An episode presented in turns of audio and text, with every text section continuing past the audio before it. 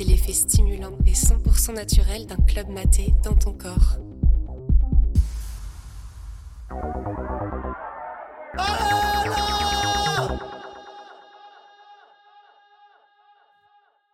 Là est le podcast témoin des cultures de la fête. Décomplexé, poétique, libre et sans filtre, des invités anonymes livrent leurs récits d'histoire extraites de rencontres humaines, d'instants de galère, d'intimité et de situations ambiguës. Ces moments uniques, inégalables, aujourd'hui mis en stand-by alors que la nuit est en pause.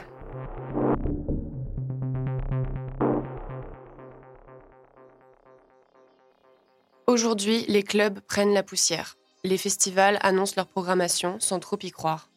Le public répondra présent le temps voulu, c'est sûr, mais sommes-nous dans une ère où la fête est de l'histoire ancienne? Personne ne le sait. Pas même notre invité du jour, Emmanuel Lallemand, anthropologue du monde urbain et spécialiste de l'étude de la fête. Ces derniers temps, ses recherches ont pris une dimension plus particulière que singulière.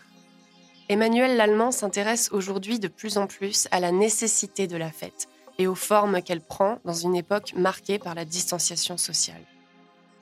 Alors justement, fête et distanciation sociale auraient pu-elles être des notions compatibles?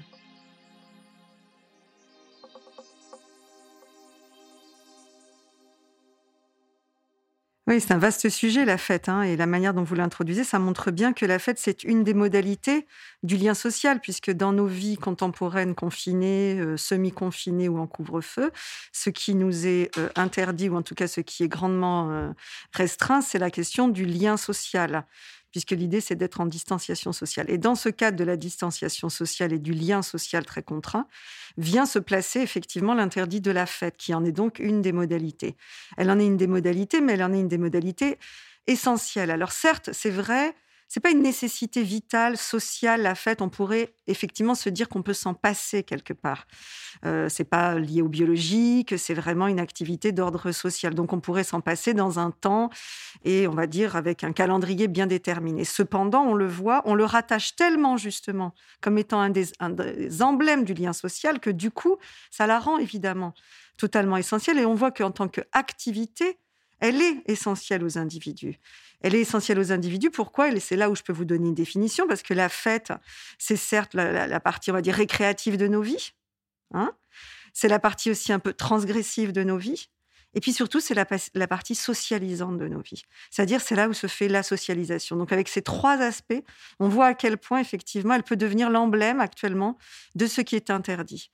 Et moi, c'est ce qui m'intéresse en ce moment. C'est pas tant que les gens ont besoin de faire la fête, mais ce que je vois, c'est à quel point la fête est devenue un symbole de ce qui nous n'est plus possible, et du coup, à quel point c'est devenu un symbole de nos vies sociales actuelles, et en miroir, évidemment, de ce qui pourrait être après le confinement, après la pandémie, euh, si ça pouvait revenir à la, à la norme.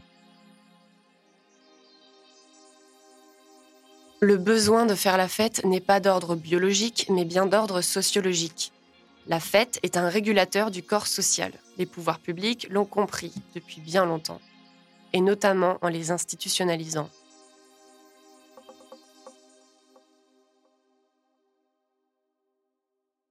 Alors, les anthropologues ont bien montré que la fête, c'est un invariant un invariant de l'humanité, c'est-à-dire que toutes les sociétés humaines organisent euh, quelque chose qu'ils considèrent comme étant la fête, c'est-à-dire cet espace-temps, ce moment bien caractérisé avec un dispositif qui est toujours extrêmement bien scénarisé, un dispositif extrêmement précis, quelque chose qu'on appelle la fête. Donc c'est des moments pendant lesquels les sociétés se retrouvent, donc la fonction socialisante, socialisante socialisatrice, des moments où aussi, évidemment, c'est très régénérateur la fête, parce qu'il y a cette fonction récréative, donc c'est, on se regroupe sous une modalité plus ludique de nos vies.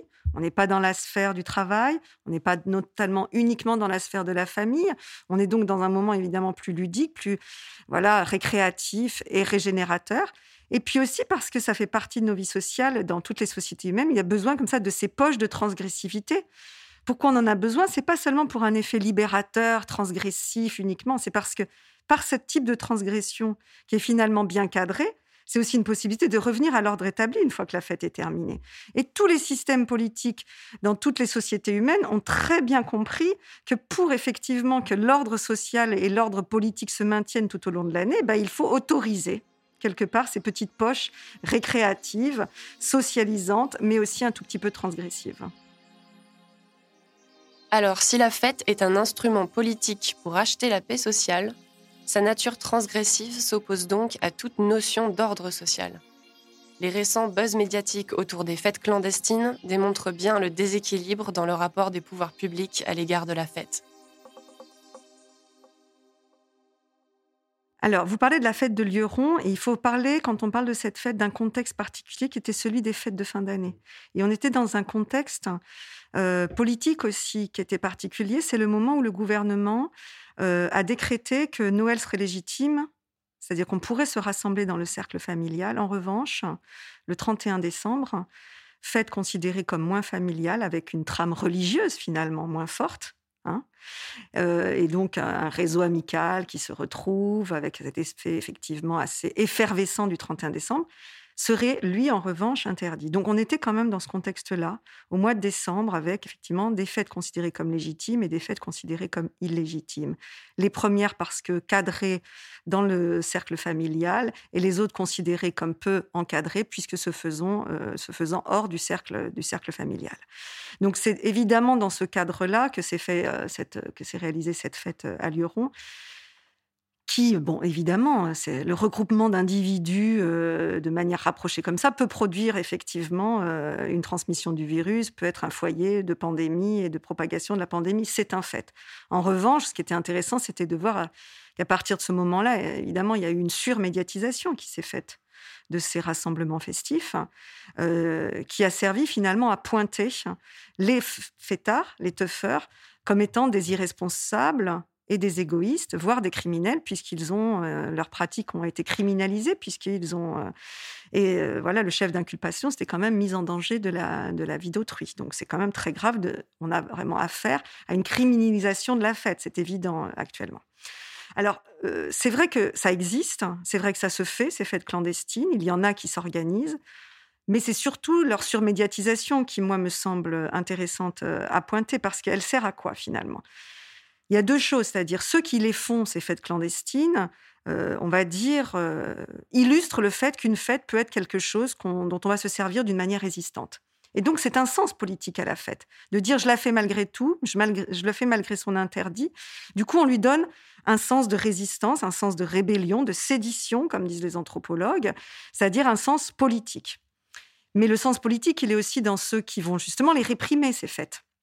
C'est-à-dire qu'on voit bien à quel point ce qui a été surmédiatisé aussi, au-delà des faits, c'est la manière dont les préfets euh, ont envoyé évidemment des forces de police pour les faire arrêter, dont euh, les hommes politiques ont pu incriminer le gouvernement en disant mais regardez, ils ne savent même pas comment faire arrêter une fête euh, en pleine campagne, et dont la manière dont le gouvernement a dû réagir pour justement. Donc on voit que du point de vue strictement politique, les gens aussi en font un usage, soit d'incriminer le gouvernement pour son incapacité à faire interdire la fête, soit au contraire pour le gouvernement de montrer, ben regardez, nous on envoie les forces de l'ordre et on fait cesser ce genre d'activité illégale. Donc on le voit, c'est vraiment une instrumentalisation très politique qui est faite dans un contexte très particulier. Donc ça, ça montre toujours que les fêtes, c'est toujours très ambivalent la question de la fête parce que pendant très longtemps, euh, on l'a vu, on peut considérer que la fête, c'est un peu euh, ce que donne le pouvoir au peuple pour s'amuser dans cette idée de poche transgressive qui s'arrête d'elle-même. Donc regardez, on va vous donner ça pour acheter la paix sociale. Il y a toujours cet aspect-là dans la fête. Et puis de l'autre, un peuple qui prend la fête comme quelque chose de transgressif, et après un pouvoir qui, parce que considéré comme transgressif, va la faire interdire. Mais ça, c'est Là aussi, c'est quelque chose qu'on voit, c'est une trame entre transgression interdite et ordre rétabli qu'on voit depuis toujours, depuis le Moyen Âge dans les fêtes, où on voyait que certaines fêtes étaient euh, interdites, notamment en temps de, en temps de pandémie, euh, mais pas toutes. Le pouvoir religieux continuait à faire ses fêtes. Enfin, il y avait quand même toujours ce type de rassemblement qui était, euh, qui était autorisé. Mais voyez ce qui s'est passé là à Marseille. Il y a eu ce fameux carnaval là qui a été lui aussi très médiatisé. C'est très intéressant parce que on le voit, des gens, on est dans une ville comme Marseille qui n'est pas, pas une ville de carnaval. D'habitude, il n'y a pas de carnaval à Marseille. En France, il y a un carnaval à Nice, il y a un carnaval à Dunkerque, mais à Marseille, c'est pas une ville de carnaval. Mais il y a des gens qui, justement, dans cette idée de résistance, dans cette idée de faire quelque chose d'interdit, vont prendre cette forme carnaval qui est une forme qui est, euh, voilà, euh, toute l'humanité euh, pratiquement organise des carnavals. L'idée, c'est quoi? C'est qu'on inverse les rôles, on fait quelque chose qui est censé être interdit, mais tout ça concentré dans un espace et dans un temps bien déterminé. Eh bien, des Marseillais vont prendre cette forme carnaval pour faire quelque chose considéré par eux-mêmes comme transgressif, quelque chose que le pouvoir va considérer comme transgressif et va faire arrêter, et quelque chose que tout le monde va pouvoir condamner moralement. Et c'est vrai que qu'est-ce qu'on a vu autour de ces discours-là C'était, ben voilà, regardez ces gens totalement irresponsables.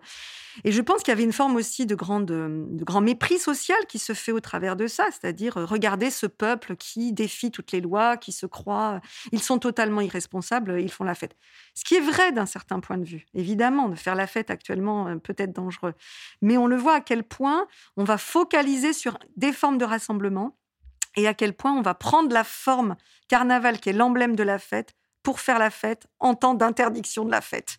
C'est-à-dire que je vois à quel point effectivement actuellement on est dans un système euh, qui fait que d'un côté il y a des gens qui parce que c'est interdit vont prendre la fête justement comme symbole de l'interdit pour la faire et comment de l'autre côté des gens qui euh, représentent l'autorité politique, l'autorité policière vont eux prendre les fêtes comme moyen d'asseoir leur propre autorité Quoi de mieux qu'une fête pour montrer qu'on rétablit l'ordre actuellement?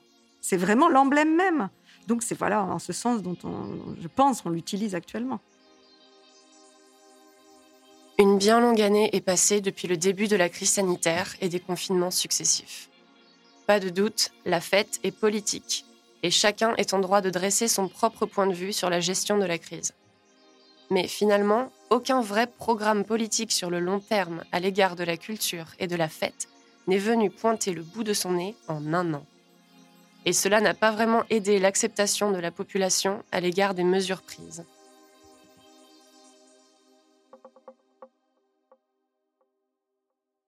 Alors c'est vrai que ça fait 377 jours qu'on parle de gestion. C'est-à-dire qu'on est euh, dans ce qui s'appelle de la gestion de crise et on est dans la réaction, on est dans, effectivement dans quelque chose qui est plus de la gestion que de la politique.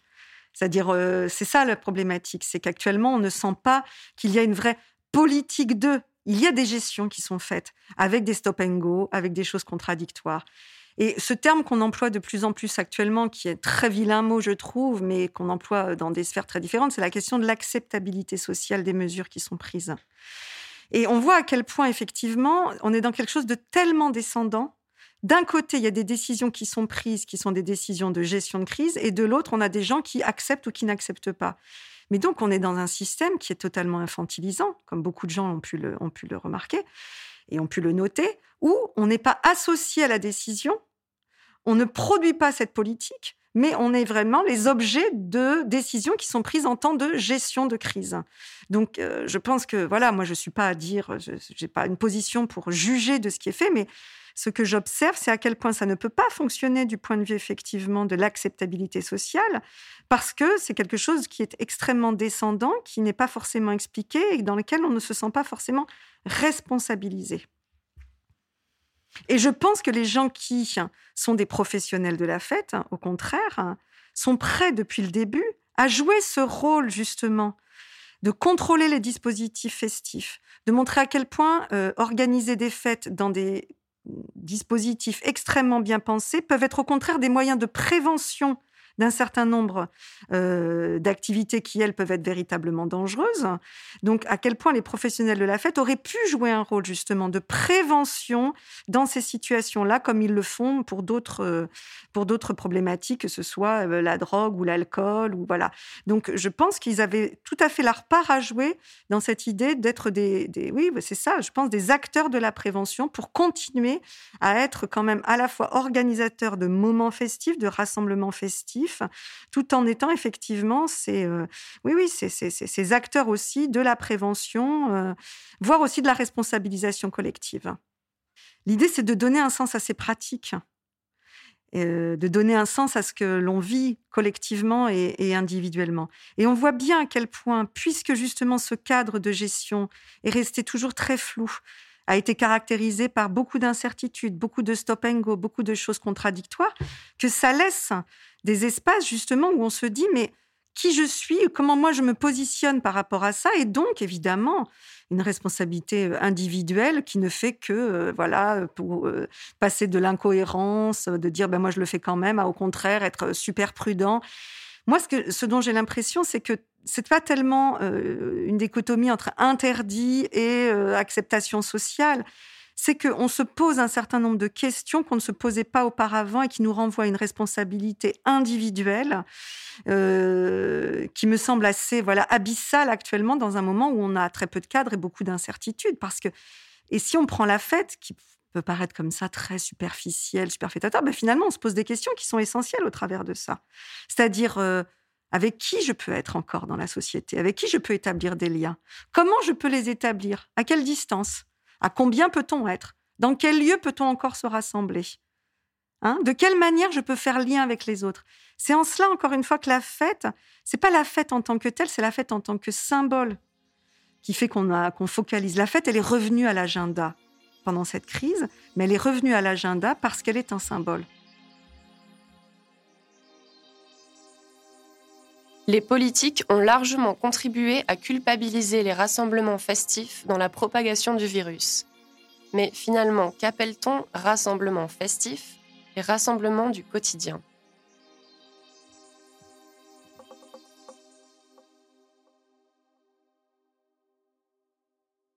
Il me paraît évident que euh, la question des rassemblements festifs c'est évidemment au, démarrage une vraie question de restrictions sanitaires et de mesures évidemment pour empêcher que la pandémie euh, progresse. On l'a vu d'ailleurs hein, au démarrage il y a plus d'un an de la pandémie. Cette fête, elle est partie d'un certain nombre de rassemblements qu'on peut considérer comme festifs. C'était quoi? C'était euh, un match de football en Italie qui est une forme de rassemblement euh, festif. Il y avait un rassemblement euh, religieux dans l'Est de la France qui était aussi un rassemblement de type euh, festif. Et en Chine, la première chose qu'ils ont fait au moment de voilà de, l'annonce de la pandémie, c'était d'annuler le Nouvel An chinois, qui est le grand moment festif de l'année. Et quand on dit grand moment festif, un grand moment où les gens se rassemblent en famille, entre amis, mais aussi où ils voyagent beaucoup. Hein. Donc il y avait cette idée que oui, un rassemblement de type festif, peut être un vrai foyer de contamination. Donc, en tant que tel, évidemment, voilà, ça passe par ça. Mais ce qui a rendu les choses, je dirais, moins lisibles, c'est qu'il y a une sorte comme ça de focalisation sur la sphère festive, en disant comme si elle était vraiment l'unique responsable, ou en tout cas la, première responsable, alors que la sphère du travail le, serait moins, la sphère de, voilà, de la consommation le serait moins. Et pendant très longtemps, on, on a été très nombreux à s'interroger pourquoi euh, les euh, rassemblements festifs euh, sont interdits pendant que le samedi après-midi, les centres commerciaux sont pleins et que les gens sont effectivement, comme je l'ai dit à un moment, dans une sorte d'ivresse de la consommation. Hein, on pourrait dire ça comme ça.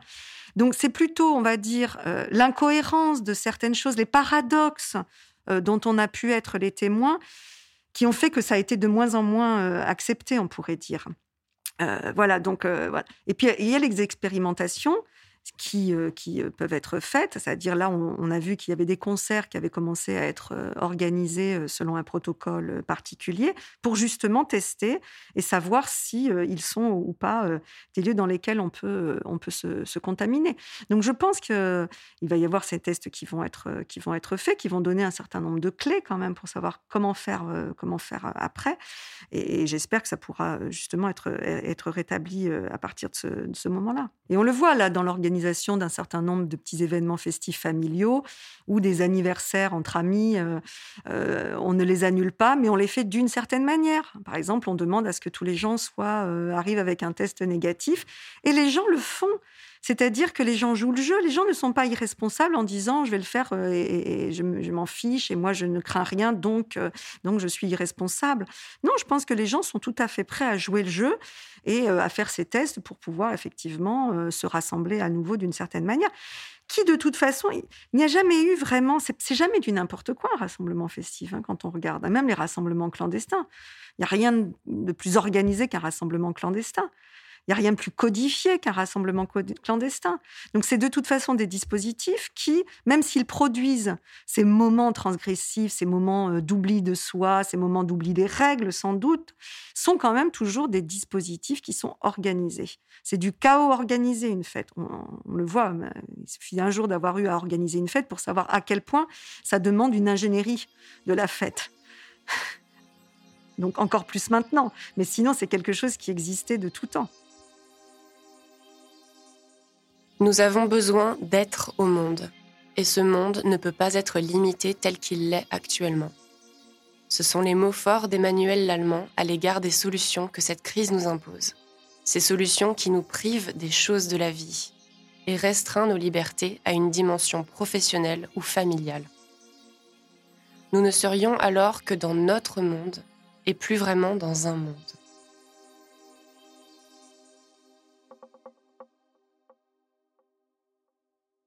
Quand je disais que on, est au monde et on a besoin d'être au monde, c'est-à-dire que on le voit, et là encore, hein, euh, la fête n'en est qu'une des illustrations, c'est qu'on ne peut pas juste être un être social qui va se limiter à la sphère de la sociabilité du travail, à la sphère de la pseudo-sociabilité de la consommation ou à la sphère de la sociabilité familiale. On a besoin aussi d'être au contact et en relation en dehors de cette sphère, c'est-à-dire avec ce qu'on appelle les autres, avec de la différence. Et c'est pour ça que ça prend un caractère singulier et particulier en milieu urbain, parce que la définition de la ville, c'est quoi? C'est l'intensification des relations sociales. C'est un régime intense de relations sociales où on est en contact avec des inconnus, on est en contact avec du différent, avec de l'autre. Et donc, en milieu urbain, on est véritablement être un, être un urbain, quelqu'un, un citadin.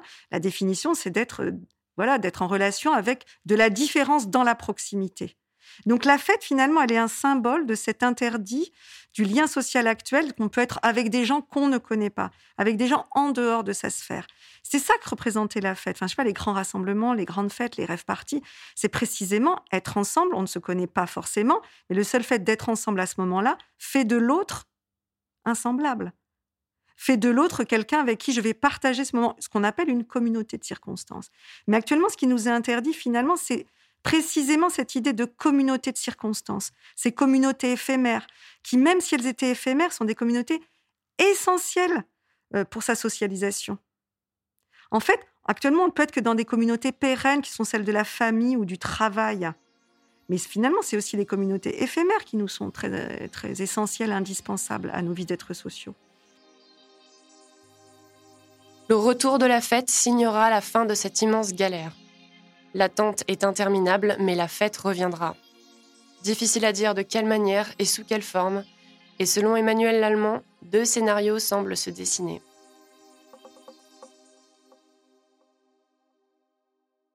Je dirais que tout dépend des, mois qui vont arriver. C'est-à-dire que, comme là, on n'a pas vraiment de calendrier de sortie de crise, parce que c'est très difficile d'en avoir un, donc il est très difficile de savoir comment euh, nous allons tous réagir et comment les gens vont évidemment euh, reprendre leur vie sociale. Euh, il y a deux scénarios, me semble-t-il. C'est-à-dire, soit on va considérer qu'on est dans un scénario de libération. Et dans ce cas-là, oui, effectivement, on va voir, comme un peu après le premier confinement, vraiment cet, aspect comme ça, euh, festif, libératoire. On reprend une vie sociale, on se réapproprie les espaces publics, on danse dans la rue, euh, on se retrouve euh, autour des lieux, enfin dans les lieux emblématiques de la fête. Donc ça, c'est le scénario 1, c'est le scénario, on va dire, libératoire. Et puis, il y a le scénario plus, on va dire, progressif, c'est-à-dire comment effectivement, peut-être ça va se faire petit à petit, peut-être ça va se faire en faisant de multiples tests, peut-être ça va se faire en faisant du plus petit cercle, en faisant des fêtes, des petites fêtes pour aller jusqu'aux plus grandes.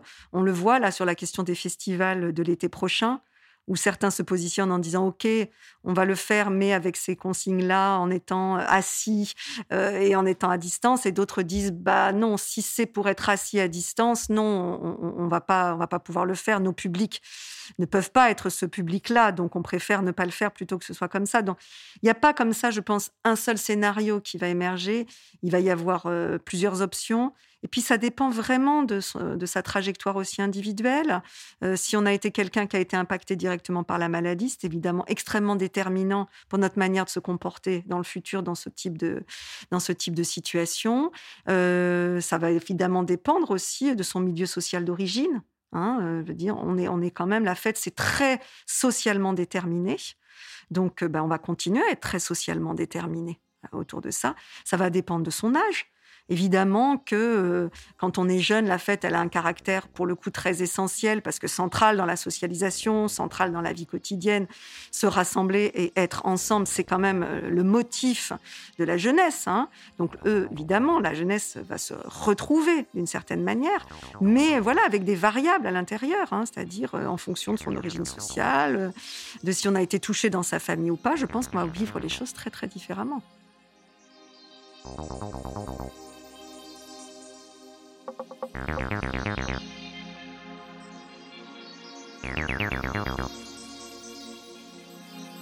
Oh,